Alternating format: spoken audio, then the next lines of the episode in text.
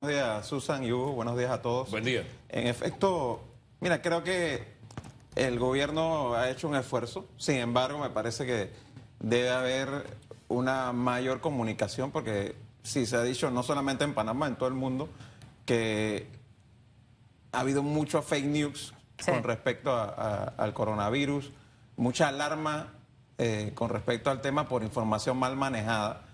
Y es importante que las autoridades, tanto el Ministerio de Salud como el Ministerio de Educación y otras instancias, a mi juicio, hagan un mayor esfuerzo de divulgar, de informar, de orientar a, a la población con respecto a esto y que no haya esta especie de pánico Sí. que puede haber. Hay que guardar las precauciones, pero tampoco es una situación de, de un virus con una alta tasa de Claro. mortalidad. y Bueno, que esa información hace falta. Ajá. De hecho, me llegó cuando desperté hoy a las 5 de la mañana, leía un chat de que me estaban invitando a un conversatorio que tienen en la presidencia a las 9. Entonces, me hubiese gustado estar ahí porque es para periodistas. Entonces, al final creo que hay que, a, a veces en situaciones de estrés y de crisis, como que no sabemos planificarnos y organizarnos. Eh, el tema de los fake news cada día se hace más fuerte.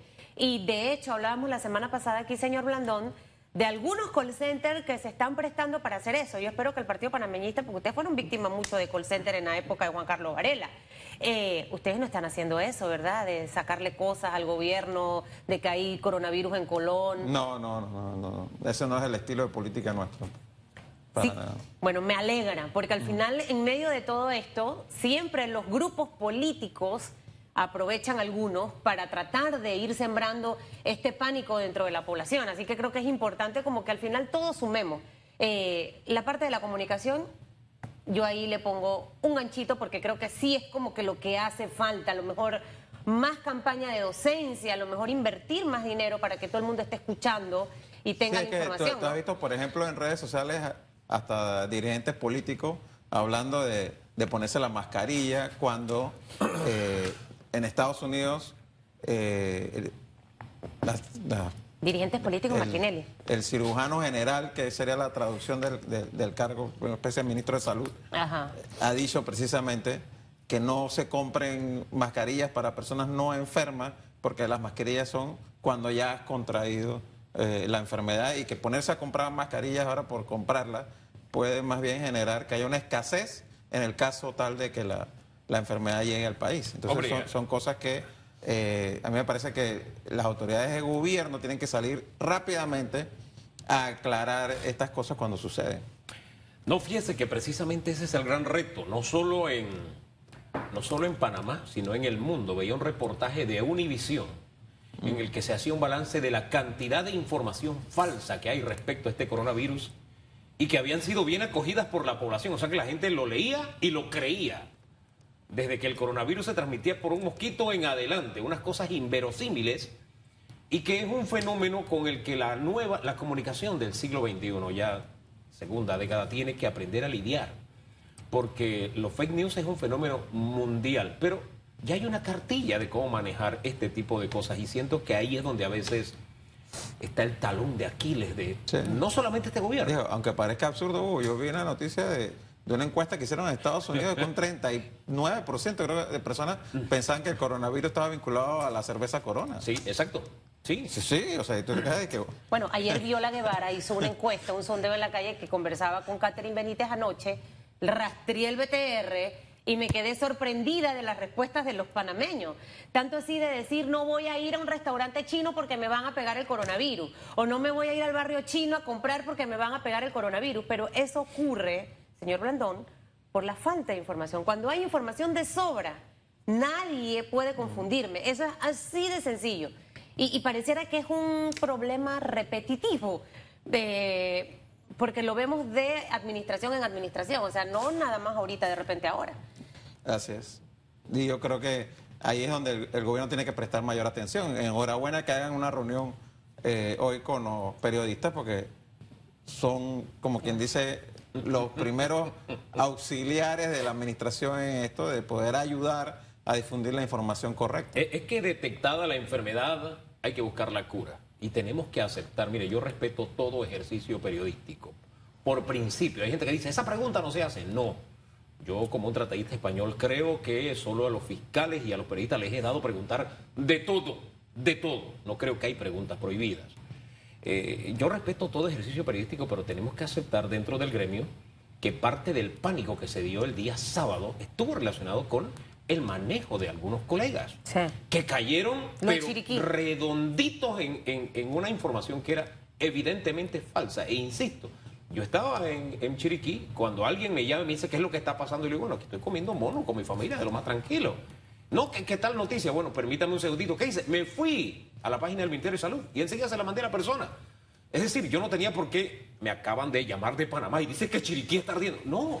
Entonces, como se dio ese fenómeno, yo creo que enhorabuena que se le da la mano a algunos colegas que también están siendo presos del pánico. Del protagonismo. E- Es una mezcla de quiero tener Puede la ser. información. Entonces, señores, o sea, al final cada cosa que vamos a decir, que vamos a escribir, eh, puede tener una repercusión. O sea, mi mamá por eso me decía, muérdete la lengua, porque yo soy, era muy desbocada. Y, y antes de decir algo lo pienso dos veces. A veces se me sale, pero porque quiero. Entonces creo que hay que controlar un poquito ese tema de la, de la información. Eh, clarito. Y, la desinformación se cura con información. Sí. Así, así de sencillo. Ahí nunca hay una sobredosis. Es más, le hemos hecho la recomendación al gobierno que en vez de tener estas, mensajes de que no, el presidente estuvo allá en la corumbita del cerro repartiendo útiles, Más sustituya campañas. eso ayudando a la gente. Porque cambiar patrones culturales es lo más difícil que hay. Oiga, a modo de broma, de verdad que yo me sacudí el saco porque tenía una brusquita. Pero como ella me preguntó, dije, bueno, es lo que está haciendo Su brusquita era chiquita, pero esta brusca no es esta chiquita. brusca es de 10 millones. O de Brecht. Sí, lo recibió la. Si lo recibió, como usted dijo, porque usted puso el condicional. Si lo recibió, lo recibió la campaña, no el partido. Usted trata como de Separar. separar. Esto es Varela, esto fue su campaña, el partido es otra cosa. Eh, Sí. Por ahí va el asunto. Sí, déjame, porque yo creo que es importante eh, dejarlo claro como colectivo y ahora como presidente del, eh, del partido, en una nueva etapa que está viviendo el partido panameñista. Hay una situación muy, muy clara. El código electoral desde el 2006 tiene regulaciones sobre el tema de financiamiento mucho más estrictas y desde la campaña del 2009 todos los candidatos presidenciales y de, y de otros cargos tenían la obligación de presentar al Tribunal Electoral un listado de sus donantes después de la campaña. Eso ha ido cambiando, pero sí esa obligación básica se ha mantenido en las elecciones del 2009, 2014 y 2019. Los candidatos son responsables de los recursos que reciben privadamente. Esos no son recursos que recibe el partido, los recibe el candidato, La campaña del candidato. la campaña del candidato. O sea, por ejemplo, en esta campaña que pasó en el 2019, había una cuenta del subsidio de lo que entrega el Tribunal Electoral que está a nombre del partido, Ajá. porque es el partido el que recibe el subsidio. Pero había una cuenta de donaciones privadas que estaba a nombre de José Blandón, que era el candidato. Yo respondo por las donaciones que recibo privadamente. Yo soy el que tengo que presentarle al Claro. Tribunal Electoral el informe de los recursos que recibí privadamente Y eso se si hay ya. algo indebido, el responsable es José Blandón. Y eso es- ya se presentó, No ¿no? el Partido Panamista, sí, en efecto. ¿no? Lo mismo, el candidato presidencial en el 2014 era Juan Carlos Varela. El responsable de lo que recibió privadamente es Juan Carlos Varela. ¿Y él lo presentó? No el. Partido Panameñista. E- ese- eso, es- ese- eso yo quiero dejarlo claro porque eh, lo que ha dicho especialmente el señor Jaime Lazo en el Ministerio Público es que él recibió dinero de Odebrecht y los canalizó a la campaña de Juan Carlos Varela, candidato presidencial en el 2014 y candidato a vicepresidente en el 2009. O sea, que fueron en- O sea, en esas dos elecciones. Ahora, él, eh, Jaime Lazo dice que hasta el 2012 él estuvo vinculado a este tema, que él no estuvo en la campaña del 2014. Pero él lo que está hablando es de las campañas de Juan Carlos Varela. Entonces, esa no es la campaña, ni son las cuentas del Partido Panameñista, son dos cuentas distintas. Más ¿no? allá de querer dejar las cuentas claras, para repetir la palabra que usted, usted está usando con insistencia, de cuentas, quiero usarla en otro contexto. ¿Se han dado cuenta ustedes de que el peso del gobierno Juan Carlos Varela, de esta donación en alguna forma afecta el partido y su imagen, por eso la decisión de, ¿sabe? Ustedes allá y nosotros acá. No, es que, eh, Hugo, en los, medios, en la- en, pensó- los medios, en su campaña. en los medios de comunicación, a raíz de las recientes declaraciones Ajá. de Jaime Lazo, se ha hablado siempre de las donaciones recibidas por el partido panameñista. Y lo que nosotros estamos diciendo es, eso no son las donaciones recibidas por el partido panameñista, son las donaciones recibidas por Juan Carlos Varela al partido panameñista. El colectivo, la persona jurídica, no llegó ni un real de Odebrecht. Ahora no estaba en ninguna cuenta del partido llegó dinero de Odebrecht. Ahora bien, llama la atención que usted sigue usando la palabra donaciones, porque cuando Debrecht le daba a los otros partidos aparentemente no eran donaciones, pero los del partido panameñista, o, o más bien, los de la campaña del señor Varela sí eran No, es que donaciones. hay que- hay que ¿Qué, tener- qué hace la no, diferencia? hay que tener dos cosas claras. ¿Qué hace la diferencia? Hay que tener dos cosas claras aquí, Hugo. La regulación electoral en Panamá Ah, permite que una empresa que tiene contratos con el Estado pueda aportar en campañas electorales. Eso no se Eso ha cambiado. es legal. Exacto. ¿Ok? Cualquier empresa, llámese Odebrecht o cualquier empresa, ajá. puede donar a campañas si eso no es ilegal ni se considera una coima, es una donación. Tú puedes decir con todo derecho y legítimamente, oye, ¿por qué están donando una campaña? Porque quieren que después le den un contrato. Es Pero eso cosa. no es ilegal. Exacto. Lo que es, sí es ilegal es que un funcionario en ejercicio de su cargo le diga a una empresa, yo te doy este contrato Para si tú a mí me me dones". das tanto dinero. ¿Y eso es lo que ha pasado en este caso? Bueno, eso es lo que tiene que determinar el Pero Ministerio esto Público. se ha dicho hasta ahora. O sea, le quiero hacer varias preguntas porque el tema de las donaciones, señor Blandón, siento que tiene muy confundida a la gente. Y, y- y me encanta la aclaración que acaba de hacer, porque de hecho en la historia política de este país, todos los partidos políticos han recibido donaciones, regalos, lo- el nombre que le querramos poner. Los donantes, esa lista siempre ha existido. Y como usted bien lo dice, está permitido actualmente que eso se haga. Ahora, le, quiero hacer varias preguntas con respuestas cortas. En el caso de la campaña Juan Carlos Varela 2009-2012 que señala el señor Lazo, en su momento él hizo público, así como usted ahora que terminó esta campaña del 2019, quiénes fueron sus donantes, porque en su momento se decía, sí hubo donaciones. Entonces, ¿se dijo que sí o que no? Lo primero. Y lo segundo, es que usted también me lo acaba de mencionar ahorita, que el Ministerio Público debe al final deslindar si realmente hubo una extorsión, una coima en medio o tras esa donación. O sea, son dos cosas muy diferentes, porque podemos estar ahorita hablando aquí de mil cosas.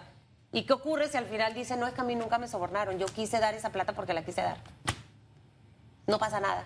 Es que, de nuevo, hay una investigación que está haciendo el Ministerio Público, nosotros respetamos esa investigación y esperamos que salga a relucir la responsabilidad o no responsabilidad de los involucrados y mencionados dentro de esa investigación.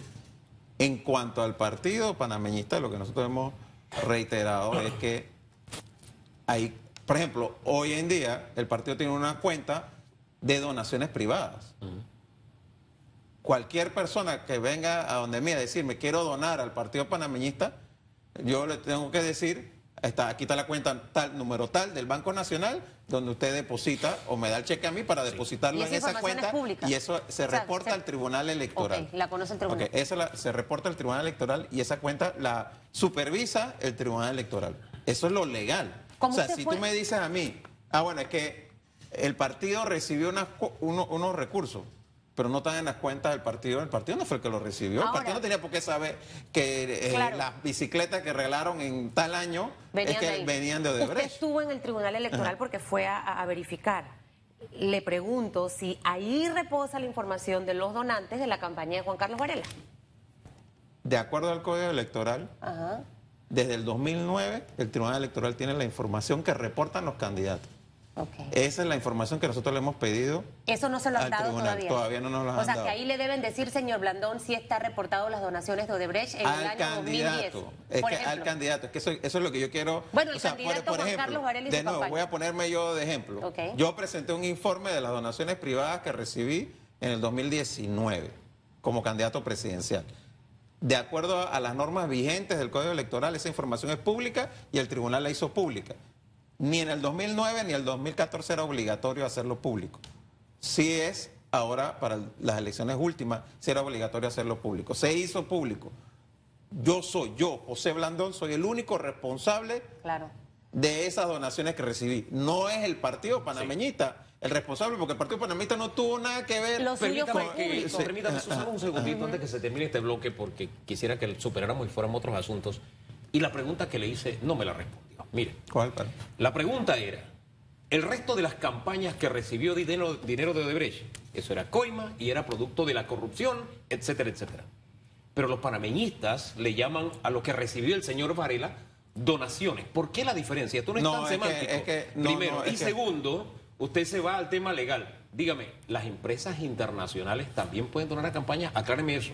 En el, de acuerdo al Código Electoral, si tienen contratos con el Estado panameño, sí, Sí, pues. sí pueden. Sí puede. Sí, puede. Ajá. ¿Y lo de las donaciones? Entonces, lo de las Porque si es donaciones, donaciones para uno, reitero, donaciones para todos. Si es coima para uno, es coima para todos. No, es que te Depende. reitero, Hugo, es que hay que ver, y esa es la parte que tiene que definir el Tribunal Electoral. Si, el, si Odebrecht entregó dinero a un partido, no, no pongamos panameñista, porque tú tienes que presumir aquí A que le dieron al PRD, al CD, a todos los campaña. A partidos. todas las campañas ¿Cuál era la obligación desde el 2009 de todos esos candidatos presidenciales? Sí. Dar a conocer. Decir dentro Claro. de su declaración que habían recibido Exacto. dinero de Brecht.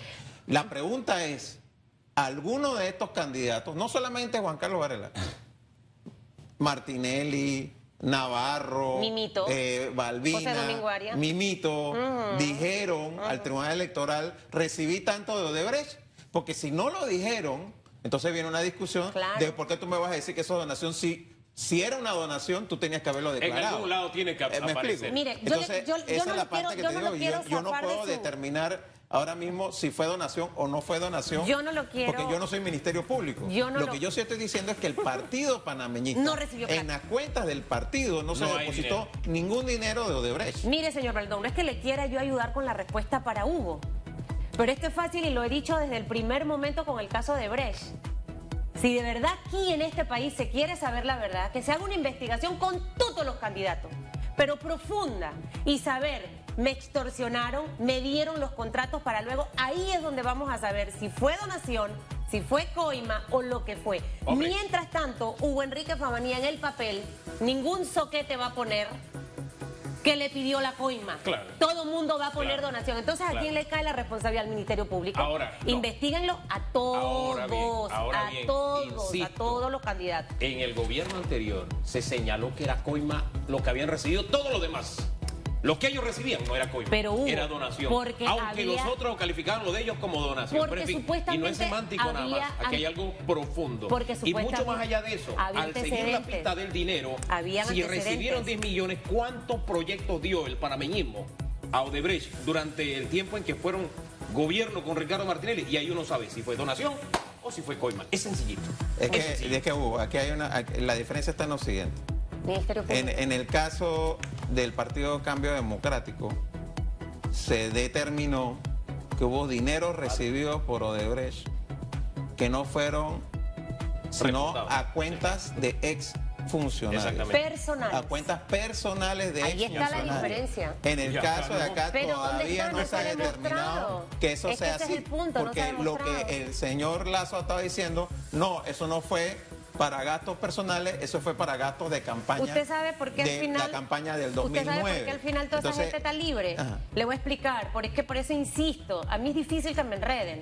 Porque luego cuando está la investigación ya yo todo lo arreglo y no, yo no, no voy a decir que me coimearon ni que tuve que pagar. Y lo dejo como una donación. Por eso que está el pocotón de gente libre.